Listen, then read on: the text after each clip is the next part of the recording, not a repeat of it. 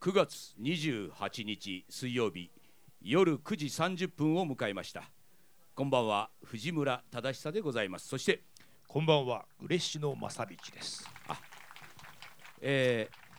今回はですね、えあのー我々ちょうど、えー水曜どうでしょうキャラバンというのをやっておりましてツアー中でございます、ね。ツアー中でございますね、うんえーここはですね、はいえー茨城県、はいえー鉾田市でございま鉾田す市えーあのー目の前にはですね、はいえー飯を食いつつですね芝生の上にですね、えーのんべんだらりと過ごしている、えー1000人ぐらいのおーっと方そうです々ねが夜には似つかわしくな似つかいムわしくないードですね。ということでね、えー我々なるべくですね、うんうんいつものトーンでやりたいとは思いますけれども、はいえー私も目の前にですね、えええー一升瓶のワインがございましてですねこちらの 方ちょっと飲みながあらでのすなんかねこのツアー中やっぱ地方もあるもんですか ら、ええあのー一生瓶のブドウ酒よくもらえますねこれね。口で名刺をいたいだきましてですそねうですその日本の最近のそのクオリティも高いですね。高いですワインのね。えーワインをですね、え前回の会場で一升瓶でいただきましこれいてただきまして。驚きますね一升瓶って一日でなくなるんですねあなたねおびっくかりししまいしたですよ。あなたが一人で飲んでてステージで半分飲んでました。えーえーえーあとは宿で飲んいでやあのな皆さんにもね、うんえーお配りはしましたけれどそうもです、かああえーこのようにお酒を飲みながらこの青空の下でですねはいはいはいはい、えーただね、あのーやっぱりね日本列島、台風というのが随分ともうなんか来ておりまして、 14号15 15号号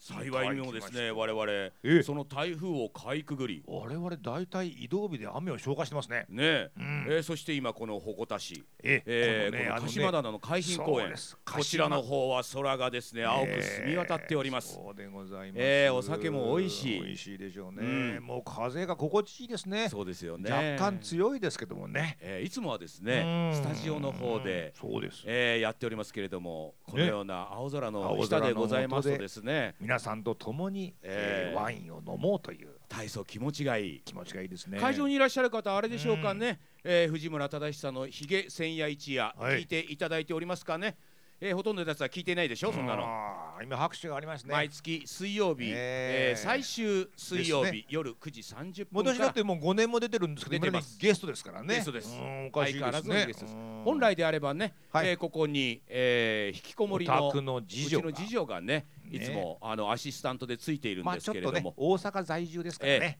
なかなかここまでちょっ来とれない遠かったうんちょっと遠かったということでねちょっ遠かったということでねあのただね、うんこの茨城県という土地、ええええこちら実はですね、はいえー私の奥さんの出身地でございましてそうでした茨城県出身なんですよそういえ水戸ばそうでしのた出身でございまして奥、さんはエリア内ですえーそうなんですよね来ていいっていうねねえ あれはそうえでーす奥さんがそれでなでる私ねほどあの思い返せば思い返せば会社に入ったばかりの頃、まあ、頃20代に中盤ですけれどもね、ええええええー私東京支社というところにいはいきはいなはいりはい転勤で東京にいたんですはい私ねえはいその時に大学のうん友人がですね同じく東京にいたうん友い人てが、はいえーあのキャンプ行こうじゃないかキャンプに行こうおうええおうおうおう私もね、うんあの会社が嫌で嫌でしょうがなかった時期ですか当らね時はね、えーやっぱ行こう仕行こう事がということでですね、はいその彼がですねうん一枚の写真を見せて、写真をここの夕日がなんかえらい綺麗そうなんだと俺美しそうなんだと、うん俺はこの風景を見に行きたいから行こうとほらいうことで向かったところがですね、うんこのすぐそこにあります涸沼というほう茨城ですか茨城のあねら涸沼っていうところがございましてですね、えーそこに友人がねお強く言うものですからうんああじゃあ行こうじゃないかことうじゃないか、え二ー人で夕日を見に行ったんですね、えーテントをテントを持ってですようわ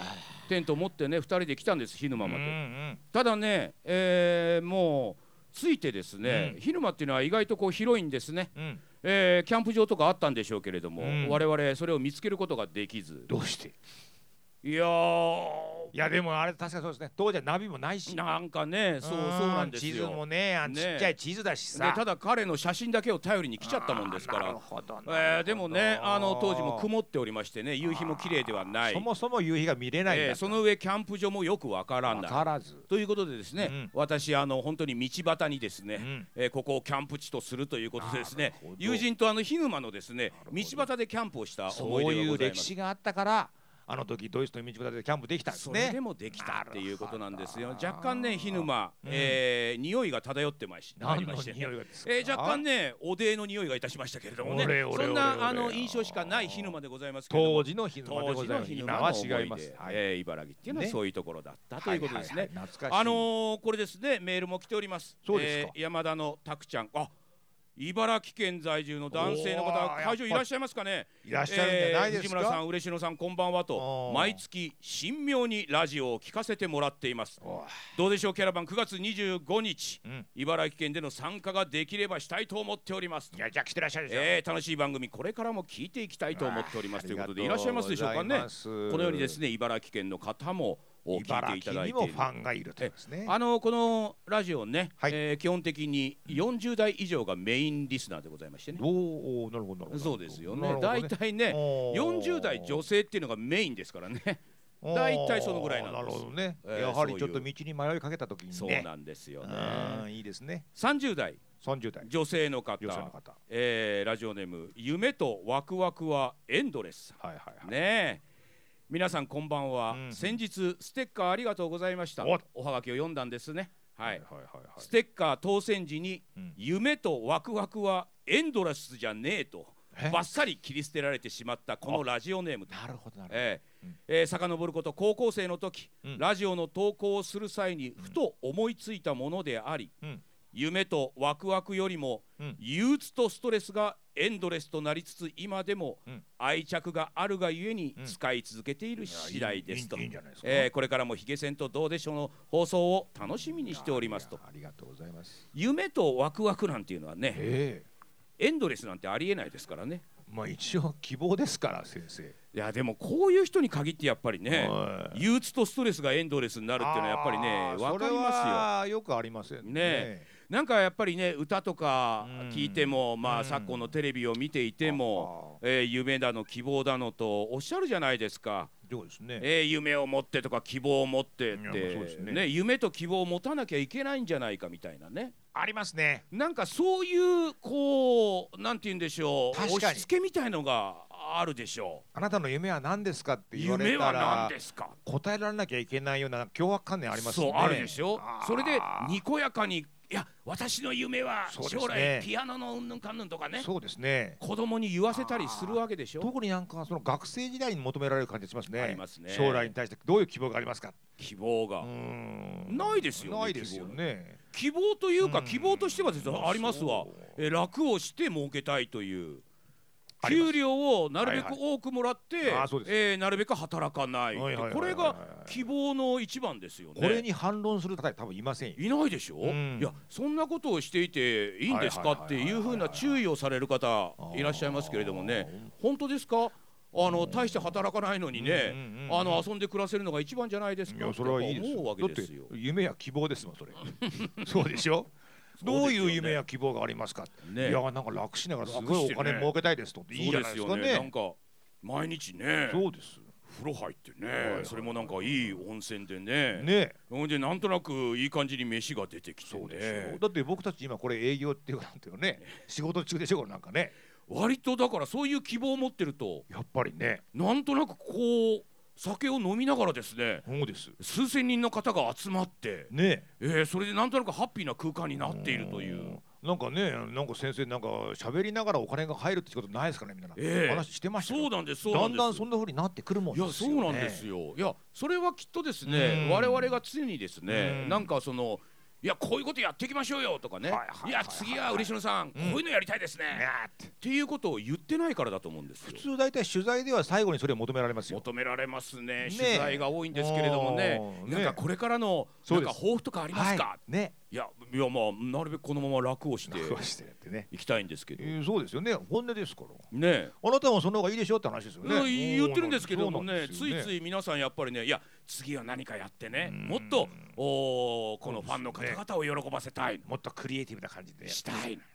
なんかファンの方にメッセージございますかよく聞かないですねメッセージ特にないですよねっていうか散々喋っただろうって喋ありますけどね今までお前ずいぶ言んっ喋たったじ言ゃいねたいえかことは言っただろうってあるんですけ言っどたよまねた求めるんですよねでまあまあまあこうしてお会いしますればですよ、はいや皆さんお元気ですかとやってまいりましたよと、ねおおそういうことですよそうですこうやってね食べてるのが一番ああ夢食っててねハッピーですよねハッピーハッそピれがー一番そうですよ、はいはいはい何も求めない何も求めない何も求められない、うんこれが一番い いですねいいですね何も求め何も求めない今年なんか半分もう何も求められない状況ですからね。そうですよねえーもうあのなんかテント設営も別に言われないですからね。あ私タクシーだから座ってますから。だええからやっぱ言っていくってことは大事ですよ。大事ですはねいキャラバンもねねえこうやってね毎回毎回こうしてね、はいテントを立てるんです朝え来てねそうです。ねえでボランティアの方を募集してはいボランティアの方が汗水垂らしてやってくれるんですそうですよ。えうえんできないやつはできないでいいんですそうですよ。先生向いてす。ませんもんっていうか私が一体手伝ってどれだけのねあれそうになるかって話なんですよ。そここに出てきてねはあはあ言っちゃダメで しょ。だったらやらない方がいいんですよ。御年63ですよそうですよ先生もねそうやらないっていうのも皆さん結構きついんですよ目がみんなの目が、ありますよねこれに負けてはいけないいけないああーなんか嬉野さんいつももそんなことしてて楽そうですそうそうねそうなんていうこういう人がね求める人ですだねからやりたくもないのにね頑張っていくなんていうだけですかいらけませこれはよくないいけませんいけませうんんええですからまあ私なんかはええ逆にねええあ来てあ会場見渡しはこれ必そうですそう要ですだろうと思えばそうで私すなんか言いたい方なあんでなねたはやりたい方ですからやりたい方なんでえねえ私はやっえているえそんな人がいるのに僕は行かなくてもいいよそうですそうです私はバスの中で大女優とかで揶揄されながら ねねこの8年間やってるわけですえええええよえそうですそうですしょそれでもねうん、えー先生が出てくるとこうやってねそうでしょうあののっそりと出てきてそうでねしょノストレーでトって何ですかノストレー トねそうするとあ嬉野さん元気じゃないか逆に嬉野さん最近若返ってるじゃないか全っくてそうですねねえ皆さんねそうやって見ていただければそれでねまだまだどうでしょう最年長嬉野正うんそうです道よまだまだ現役ということがそうです皆さんに分かっていただければ私はそれこでこ十に分来ればいいでしょういいんですそうそでしょれでいいんです、はいありがとうございえますーということでね、ええー、1曲目、えーはい行ってまいりましょうか、うんえー、K−POP をずっとかけてあますまねたそうですよね えー、いきましょう、はいシスターでプッシュプッシュえー、お聞きいただいたのはシスターでプッシュプッシュ、はいはいはいえー明るい曲でね、ねええー結構でもあのー、いよいよですね、はいクラウドファンディングクラウドスファタンディングートいたしましてぜひお願いします皆さんえー、会場の皆さんに言ってるんですよラオジオのリスナーの方はもちろん知っている彼ねたちそうでですすよねねえーでもこの中では知らない人多いでしょう、クラウドファンディングえークラウドファンディングを始めましてあのこの番組ねうんもう何年もやっておりますけれども6年、六年もやっ6てる年んです続かけておりますけれどもずっとスポンサーをつけずにですねやっておりまして我々ギャラもなくギャラもなく自費で自費で、移動し移て動して宿泊してやっておりますえーでもそれれはね、はい一つに言えば、ええまあ我々テレビを作っていっはいて、はいはいはいえーそれで我々ね、うんあのテレビとは違うところで YouTube もね YouTube も自分たちでやってでまあテレビの人間がラジオをやるっていうはいはいはいはいですねうんまたいろんなことが多分ちょっと分かってくるだろうとうんそれで実際ねよく分かったことがあるんですよ。うんまあこの YouTuber も我々やっておりますけれども、うんこのラジオっていうメディアっていうのはどういうものかというとほうほうほう安心できるメディアなんですねラジオっていうなるのはほどやってみてよく分かりましたけれどなるもほテレビっていうのはうんやはりね、皆さんまあ多くの方が見ていらっしゃるだから目に見えないお客さんを相手にそしてまあいわゆる大衆ですねマスメディアですから、はいはいはいはい大衆を相手にしているもんですからはあはあ大衆がものすごくイケイケの時は、うんテレビはイケイケなんですよすごくなるね。ほどだからあの多少ね昔のトンネルズさんなんつってねそうか夕焼けにゃんにゃんかなんかでテレビのカメラ壊したりね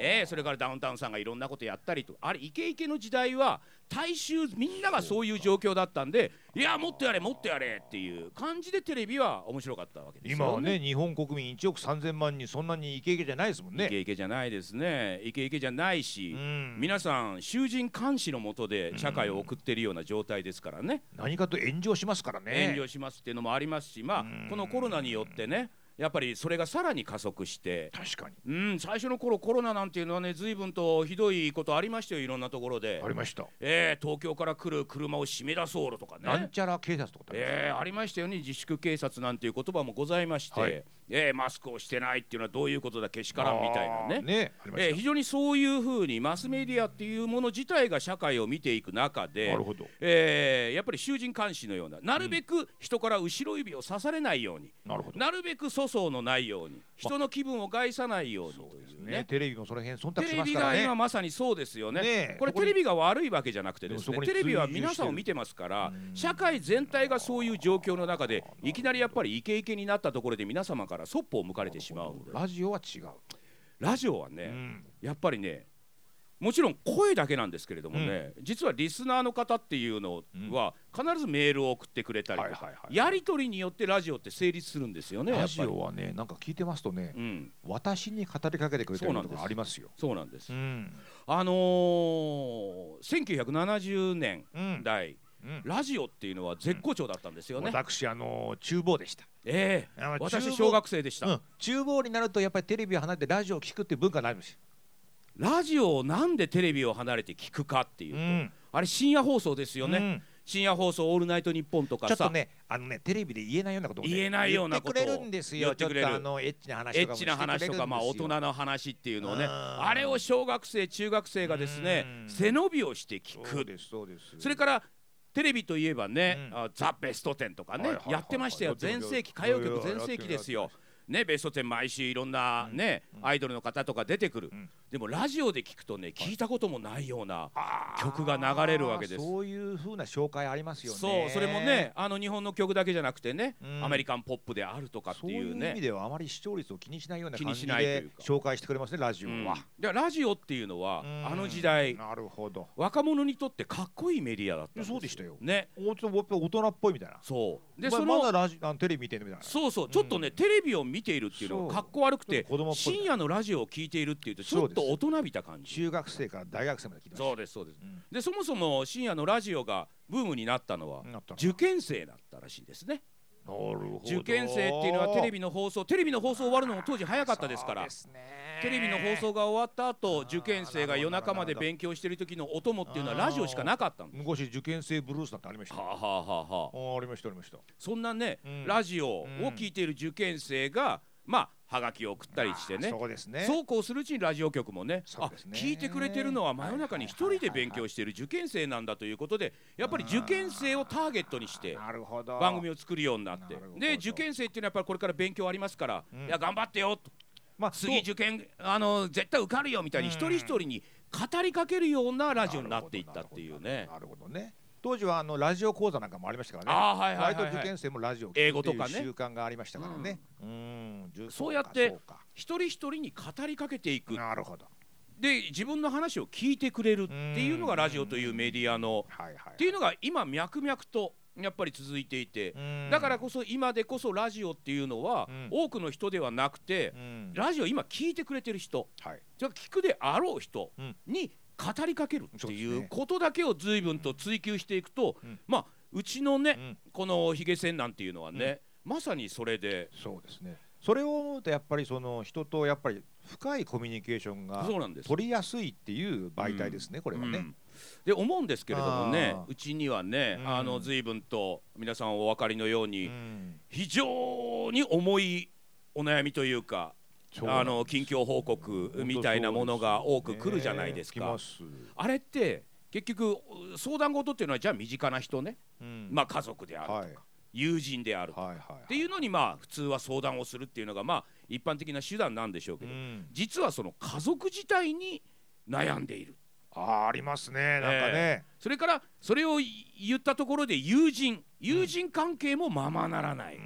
ってなるった時にほどなるほど一番実は親身に聞いてくれるっていうのは赤の他人確かに。それも我々のような全く顔が知らないけれども、うん彼自身または彼女自身は我々のことをよく分かってるうんであの人たちだったらどういうふうに私が今抱えている問題を答えてくれるだろうおっ非常しゃるに興味もあるおっしゃる通り。それにはね別に市民になって聞く必要もないし赤の他人同士ですからねただ我々は赤の他人だからこそ、あのーなんか本音を言えるというか、そういうのがなんか一一一つのこのラジオとしての存在あー確なのかなっていう気がそうですね。やっぱり脈々と変わらずあるラジオの価値っていうのがあるんですね。あると思いますねうん。時代は変わりましたけどね、やっぱりラジオは今進化を発揮しようとしてるっていう時はい代かもしれませんね。そうだと思いますね昔はあーその若い人たちに向かってううんん、なんかねいやもっとこんなこんなことをはじけてさもうお前らもやってみるよとかね、はいはいはいなんかそうやって葉っぱをかけるような、でねえお前らさ歌謡曲ばっかり聴いてんじゃなくてさこういう曲も聴いてみろよとかいやねそうですね。うん、こういうなんかすごいいい曲あるんだぜとかっていうそう兄貴分みたいなねあーあるかもしれませんね。ものがラジオっていう存在だったのまかたもしれないですけあどのースも、マホなんかもないですからそのええ情報にやっぱ皆さん飢えていたところもあったかもしれないか情報がらないそういう情報をやっぱラジオから得る、そうですね。ね、テレビでは言えないようなことも言ってくれるそうそうといテレビでは言えないことありますからねでまたそのなるほど要はちょっと兄貴分というかねね松山千春さんなんてそういう感じでしたよね昔ね。なんかそういう感じでちょっとした兄貴分みたいな存在っていうのがラジオが一つは担っていたみたいなそうですね。あのー時代的な高度経済成長してる時代にね、ええやっぱりその受験で抑圧されてるっていうねそうですよ受験生がやっぱりラジオを熱心に聞いて投書するっていうのが、投書すまるあこの時代もね、ええやっぱり一見バブルからこっちなんか衰退しましたけども衰退しまましたねだなんか明るくなきゃいけないんじゃないかなっていうはい妙はない凶悪観念がある中で、ありやまはりす知ね。らず知らずのうちに抑圧を受けるっていうね、ええで誰にも相談できないそうですい。じめなんていうのもいろんなところにはびこってるはびこってる。そういうところにうちの番組なんてのはまさにもうバッサリ切りますからね。切りますからね。切りますからあね。なたの実の娘もバッサリ切りバまッすサからリ切ね。りますからね。お前本当にお前引きこもりかよみたいなねうんこれはや平っ気ぱでりいいん言っでしょうちゃいますからねねうん最近なんかお前明るいじゃねえかよ と平気で我々言いますからねお前に将来があるなんて思うなうん。よとかねあれはいいです。あら実の娘だから言えるん ですよ。そういう子が番組の中にいるっていうのがいいですよ、ね。いるっていうだけでもねはいいやまあそういうふうに今はなんとなくこの我々のラジオっていうのはうん。なんて言うんでしょうね親戚のおじさんみたいな全ねく、そうです。うん、なんかそういう存在で全くそういです。いてうんで相変わらずね親戚のおじさんっていうのはね昔は、あっていうのはやっぱ口が悪いですからねしたことじゃねえよみたいなね子供に対して責任ないですからね。ないですからね、うん。だけど親に言えないことが言えるのがおじさん。そうおじさんなんですよ、ん。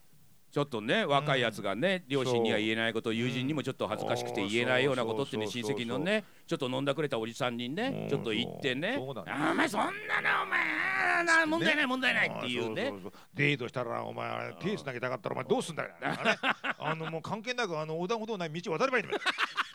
その時こう手引っ張ればお前手引っ張っ自てよ然だから女の子も別に文句言わねえ文んだ句よ言わねえよそっからずっと危ない繋いでいかりゃいい んだなんか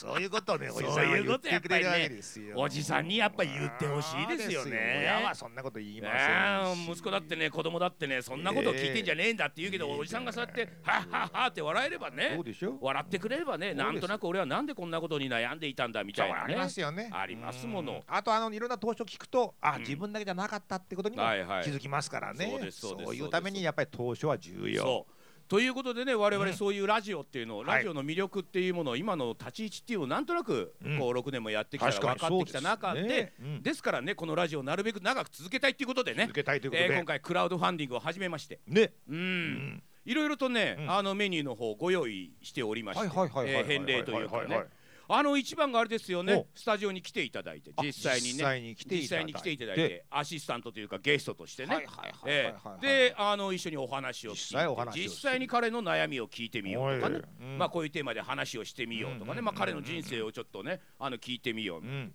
まあ、スタジオ出演権うんこれもうなくなったんですねもうこれお一番高いやつがもうなくなりましたそこらなくなるもんなんですねもう2日でなくなりましたあら早っ割かしあれ値段いってましたよね10万です10万いやでもねこれはこれ言ってましたこれねあのどう言っていいかわかんないけど前回もねちょっと何年か前にクラウドファンディングやったことがあるんですけれども、うんその時もね、うんあのアシスタント権みたいな感じであねりましたね一緒に番組でありま曲した紹介ができるみたいな、えーそれも一回やった時にですね、うんまあ何人か実際にスタジオいらっしゃって、うんでそのラジオ番組、はいはいあの録音したものをちゃんと贈呈をして贈呈してねやった時にですよ、うんうんこれお葬式の時にね、流したらこ彼が亡くなった時にね、ラジオ番組でね、明るくねなんか曲紹介とかしてたりね、なんか自分のことを喋ってるやつをこれお葬式の時に流したらこれすごくいいんじゃないですかみたいな安倍さんが言っててうんなるほどなるほどなうるちのプほどロデューサーが言っててなるほどなるほどあ確かにそういう使い方あるねとな思るいほましどてそれはもうじゃあもうそこを見越してそこを見越して ぜひぜひねねやっていただきたいと思ってましたけどこれが、まあ、全てもう完売なくなりましてあ、ね一番最初になくなりましたね。これはありがとうございえますその次にですね、うんあるのがあのーイベント参加券といいましょうかはいイベントというかあれなんですけどこれ東京でやるんですけれどもね、イベントというかまあ我々が30人だけ限定で、はい彼らの前でまあこういうふうになるほどラジオ番組みたいにやろう、はいはいはいはいはいで、30人来ている方のいろいろお話を聞きながらねそうですねえー、1人じゃないけど30人ですけれども、うんうんお話を聞きながらっていう、うんまあ、トークイベントというか、はいはいはいはいええそれであの皆さんと、おまあ、コミュニケーションを取りながらなっるほどていなるうイベントをですねいいんじゃないですかイベント参加親券っ密にてなれていうでもちろんねその他ステッカーとかいただけますけれどもね、みたいなね、うんうんうんあとは T シャツをいただけるとか、はいはいはいはいまああのあ声もあります声もラジオですからね、あのー皆さんからね、その、いろいろとリクエストされた文章であるとか、はいこんなことを言ってほしいとかね、はおい名前言ってほしい、誕生日おめでとうでもいいはいですし、ねはいはいはいまはあい。そういうリクエストを受け付けて、我々がそ声れでが私たちで声でお送答りえし届けてるプレゼントするってことそうですそうですそうですああ、俺もいいんじゃないですか。ラジオならでは。ラジオならではのね、ねみたいなものとかね、まあちょっと詳しくは、うんそのキャンプファイヤーの、うんあのーサイトの方見てキいャたンプファだイヤいーてさ。ん検索してね。あのー藤村忠さんの「ひげ千夜一は夜い」支援プロジェクトで、ねえ。あのーやっていただければ見れるんでね、うんほんででもやっぱあれですよねうちの番組あのーステッカーがね、ああこれはまたね。番組ねあのメール読まれたりそれからうんプレゼント応募してくれた方にはほぼ全員あげてるんですけこどれはもねもうなんかいろんなご利益がある。これがねご利益があるということでね非常にこれはあれですね。我々の主張ではなくて、あの投資をくれる皆さんからのご意見ですよご意ね。見で我々ご利益あるなんて言ってないんですけ言ってどももひょっと見てる村田さんがおっしゃってる。ええそれご利益があるということでございましてですねねえうんあのーそこら辺のステッカーも今回あのメール読まれなくてもうん。あのクラファン参加していただければいやよでまたあのちょっとご利益があるようにステッカーもですねうん若干ちょっと加工をそうですね。してますからありがためになありんかがためにちょっと作ったんですね。ええうんこれあのねステッカーそんなねうんご利益あるなんて思わないだろうと皆さんはお思いでしょうけれどもねうんうんうんプレゼントを送られてラジオ局から送られてきてまず皆さん開けた時に唖然としますからねあーそこでやっぱこのステッカーりにね決めがありますね。ええうんこれはやっぱり魔除けになるだろうみたいなそのがうありますからね。ということでね、うんあのーそういうクラファン、はいあのーやっておりますんでやっておりね。ますんで、ぜひえね、ー、ぜひ皆あのさんねラジオのお聞きの方そしてこの会場にいらっしゃる、ねこそうでございます今年に皆さん会場にいらっしゃった方もちょっとねねええー検索していただいて、うんえーラジオでまたまあうん実際ね、今回この収録されたラジオの方は、うんあのちゃんと放送されますんでね、あはいはいぜはいひ一度聞いてラジコでも聞けますもんえね。ラジコとかでも過去のものも聞こえます、うんあ過去のものも聞け過ま去すのももんねのもいろいろと聞けますからあねー、じゃあもうえーそちらの方を聞ぜいてひいたよだろきしたくいお願いいたしというま、えいうことでじゃあちょっと2曲目いきましす。ょうか、はいはい。えークレヨンポップで FM